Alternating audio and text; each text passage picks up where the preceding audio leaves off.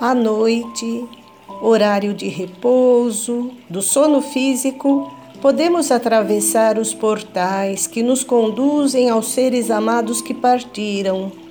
Ao acordarmos, pensamos: que sonho bom que eu tive! A intuição, porém, nos diz: não foi somente um sonho, foi um encontro real. Não se deve, todavia, pedir que esses sonhos aconteçam Deixemos que os nossos amados do mundo etéreo vivam em paz a vida que lhes cabe agora viver.